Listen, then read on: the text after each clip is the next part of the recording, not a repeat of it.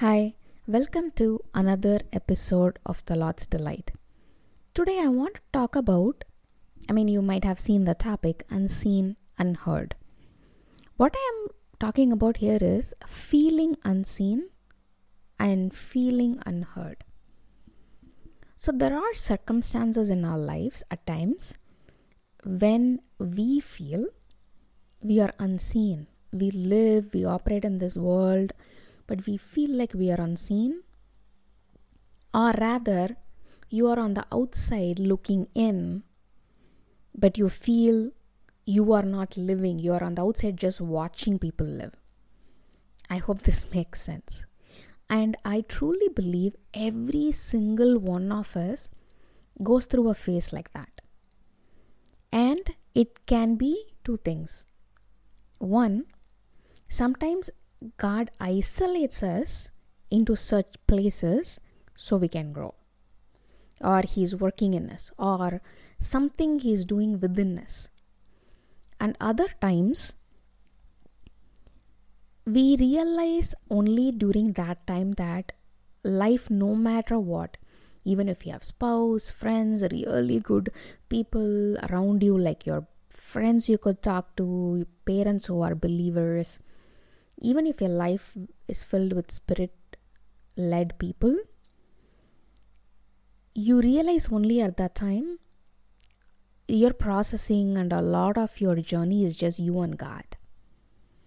I'm not talking about talking to nobody, having no relationship, but all this is there, but you still feel unseen and heard. And sometimes you feel this way that even God is not hearing you or listening to you or seeing you. He just skips over. And times like those is when songs like Pass Me Not, O Gentle Savior, like hits you hard. What am I talking about? Let's see in Genesis 16. Because there are people in the Bible who felt that way. This is Hagar, Abram and Sarai. That is, this is before their name change, right? Genesis 16, when Hagar is pregnant, she began to despise her mistress. This is in verse 4. Then Sarai feels slighted and she's like, she is the one who said eh, to Abram, Hey, go have a kid with Hagar. But when Hagar got pregnant and when she became, it actually says she despised her mistress. She's like, hey, I have I won over you. Abram says, do with her whatever you think is best. Even though Hagar was pregnant with his kid. And probably at that point, Hagar realizes Abram loves Sarai more than she like he could have he did not love Hagar. That in itself is like a hard hit. And this also probably comes from some some pride, right? She's like, hey, you were not able to conceive, but I am. I'm pregnant. I'm going to give the master of this house a son. And she despised Sarah. And ha- when Abraham like completely releases Hagar over to Sarai's hands, Hagar was mistreated and she ran away. And in that point, angel of the Lord found Hagar near a spring in the desert. It was the spring that is beside the road to Shur.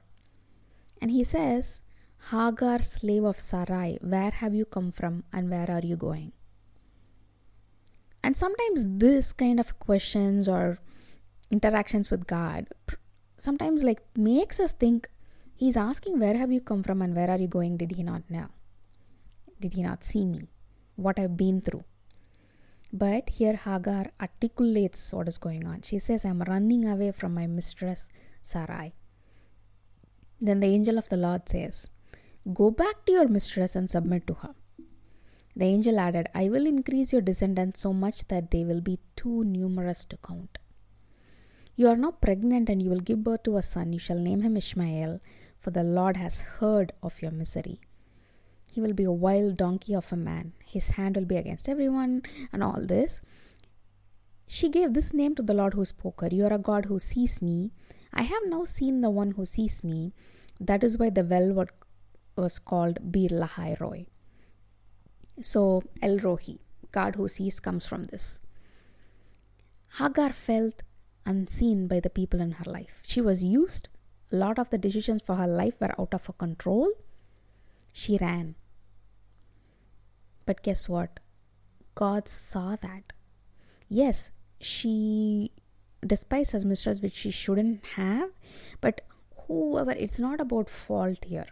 When Hagar was in distress, God saw her. The angel of the Lord came and spoke to her. Above all, what he told her must have been hard to hear. Go back to that circumstance where you're being mistreated. Guess what? She obeyed and she praised God because it was not about the circumstances, what she was doing, what she was seeing. It's about having this one person seeing what you really go through and acknowledge that. Imagine she was talking about all these problems. The angel of Lord didn't say, Oh, you know what? I'll go take care of it. I'll go punish them. None of that was said. So understand this. So when you feel unseen or unheard, go to God. We are in the New Testament times. We have the Holy Spirit. We just praise. He is there with us everywhere. Go to Him, be honest with Him, tell Him, and He is going to comfort you and He is going to show you that He is a God who sees all, hears all. And this happens again in Genesis 21. Just five chapters later, I hear Isaac was born by this time, and now Ishmael was mocking. It's like a next generation, same thing. How Hagar behaved to Sarai, Ishmael is behaving with Isaac. And they are being sent out.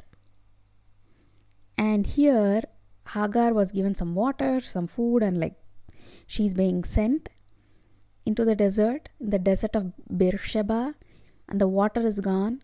And here she puts the boy under one of the bushes, and she went, goes off and sh- like sits down a, like a little bit away and says, "I cannot watch the boy die."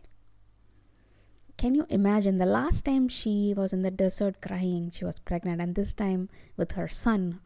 And which parent wants to see a kid die of like you know dehydration and like starvation and it actually says god called to hagar from heaven and said to her what is the matter hagar do not be afraid god has heard the boy crying as he lies there the first time she says he's a god who sees and this is time he's a god who heard her and then God opened her eyes and she sees a well of water, and then everything turns out okay. She finds like he grows up and all that.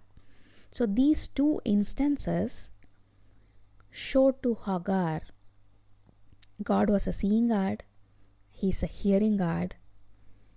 And let's go to First Samuel chapter 1 verses like 9 to 28. Here there is a difference, right? Hannah also, this is about Hannah, and she doesn't have a kid. And she is being tormented by Peninnah, her husband's other wife. So if you look at Sarai and Hagar, there was one like clear wife of Abraham, the other was a concubine. Even though she got pregnant, she ended up being sent away or mistreated. Here, the one he has the kid is mistreating Hannah, but see the difference. There, Hagar ran into the desert, just fled. God came in search of her. Here, Hannah is again feeling unseen, unheard. What is this? Everything is happening for people around me. And in fact, Peninnah is being so mean, but things are happening for her. Where does she go to? She goes to pray and she is actually in deep anguish, crying bitterly to the Lord.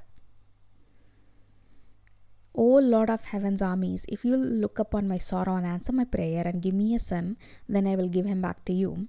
He will be yours for his entire lifetime, and a sign that he has been dedicated to the Lord, his hair will be never cut. So she ran to the Lord, to the temple, and there, once her prayer is done, she goes back content. If you look at verse 18, it says, Oh, thank you, sir, she exclaimed, because Eli says, Go in peace, may the God of Israel grant the request you have asked for him, asked of him. Then she went back and began to eat again, and she was no longer sad. The first woman didn't know where to go. She ran. God came after her. The second woman went to the temple and just cried out to God in bitter anguish. But in a few verses down, you see that she was no longer sad. That's because she knew her Lord heard her prayers.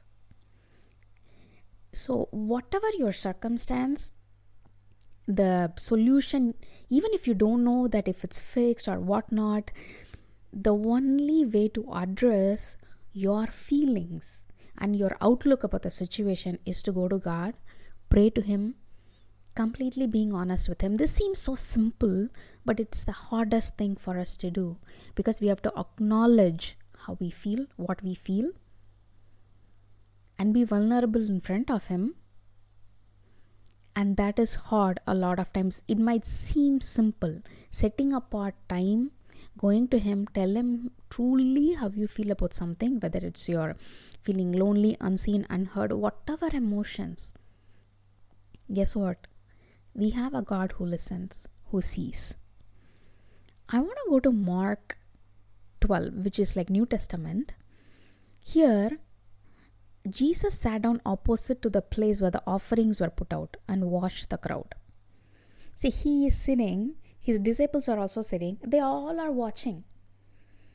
This is the opposite of unseen everybody is watching, right? So if Jesus saw and his disciples are seeing, a lot of people are watching who's putting how much money into the temple treasury. It actually says many rich people threw in large amounts. Threw. So they're throwing this huge amounts of money. Amidst that, a poor widow came and put in two very small copper coins this is the God we have. What people see, they saw the large amount, they saw the copper coins. But what our Lord sees, our God, if you look at 43 and 44, it says, Jesus said, Truly I tell you, this poor widow has put more into the treasury than all the others. They all gave out of their wealth, but she, out of her poverty, put in everything, all she had to live on. He sees your heart. He knows how much you have in your bank. See, he sees even the unseen. Outside things only people can see. They saw the amounts and they can compare. But God knew the inside part. He knows your bank account, your heart. I'll give you one more example. Let's go to Luke. This is the story of Zacchaeus, the tax collector. So, if you look at uh, chapter 19 of Luke, Jesus entered Jericho and he was passing through. A man was there by the name of Zacchaeus. He was a chief tax collector and was wealthy. He wanted to see who Jesus was, but because he was short, he could not see over the crowd. So he ran ahead and climbed a sycamore fig tree to see him since Jesus was coming that way.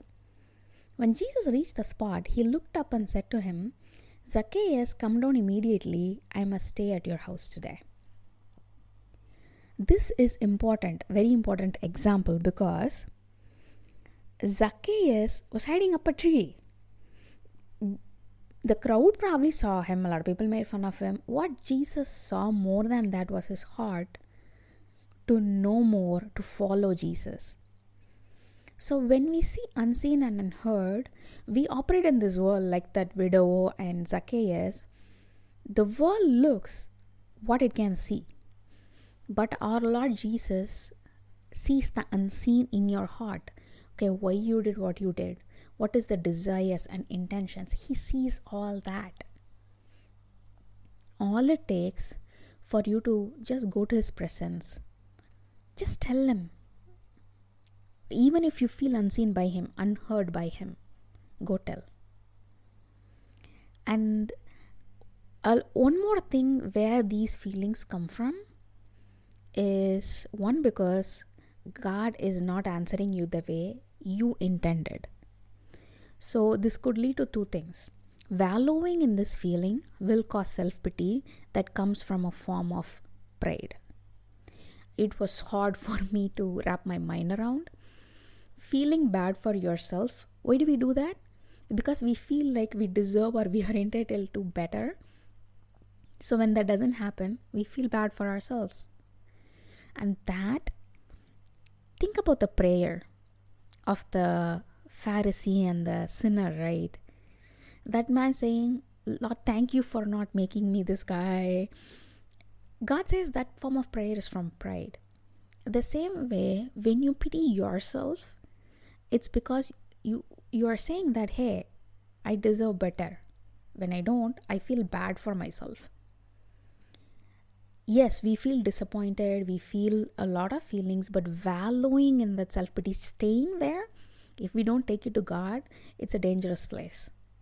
That is when you become a person who cannot celebrate others, like I talked about in the past week. Because then everything uh, becomes focused on you.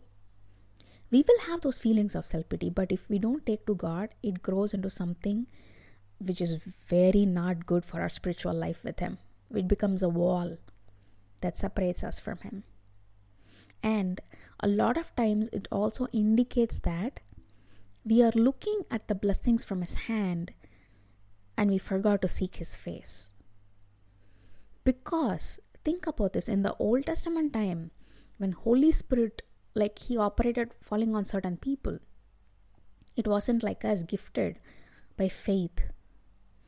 And that time, Job said, God giveth and He taketh away that kind of price, that kind of this was immediate. The, from some of the worst news he got, he wasn't wallowing in self pity. Like the, the, that did come much little bit later, but he was able to give praise to God and not sin with amidst all the loss. That is in the Old Testament times. How much more of a higher calling we have in the New Testament times when we have the Holy Spirit with us. So, when you feel unseen, unheard, the only way to combat, take it to God. Because we have a God who speaks, who lives there, who has given us the Holy Spirit to strengthen us, to guide us. So, I'm not saying that you would never feel it. There will be phases of life in every single believer's life that you will go through. But guess what? We have a God whom we can talk it out with. Paul faced this. He prayed for his illness and eye to be taken away three times. That did not happen. That does not mean we don't have a hearing God. The response was, My grace is sufficient for you. And he accepted that answer. So when you take to God and pray about the things that make you feel unseen and heard, be open to the answer because the answer might not be something that we like or god might not operate the way we want but still it is an answer we have a god who talks to us who is with us and the emotions and feelings can take over what we know of him to be true we have a god who hears who listens who is good by nature who is faithful who is steadfast who is patient with us. He disciplines because He doesn't want us to perish. Hold on to that. Okay, then, I'll talk to you guys next week. Bye.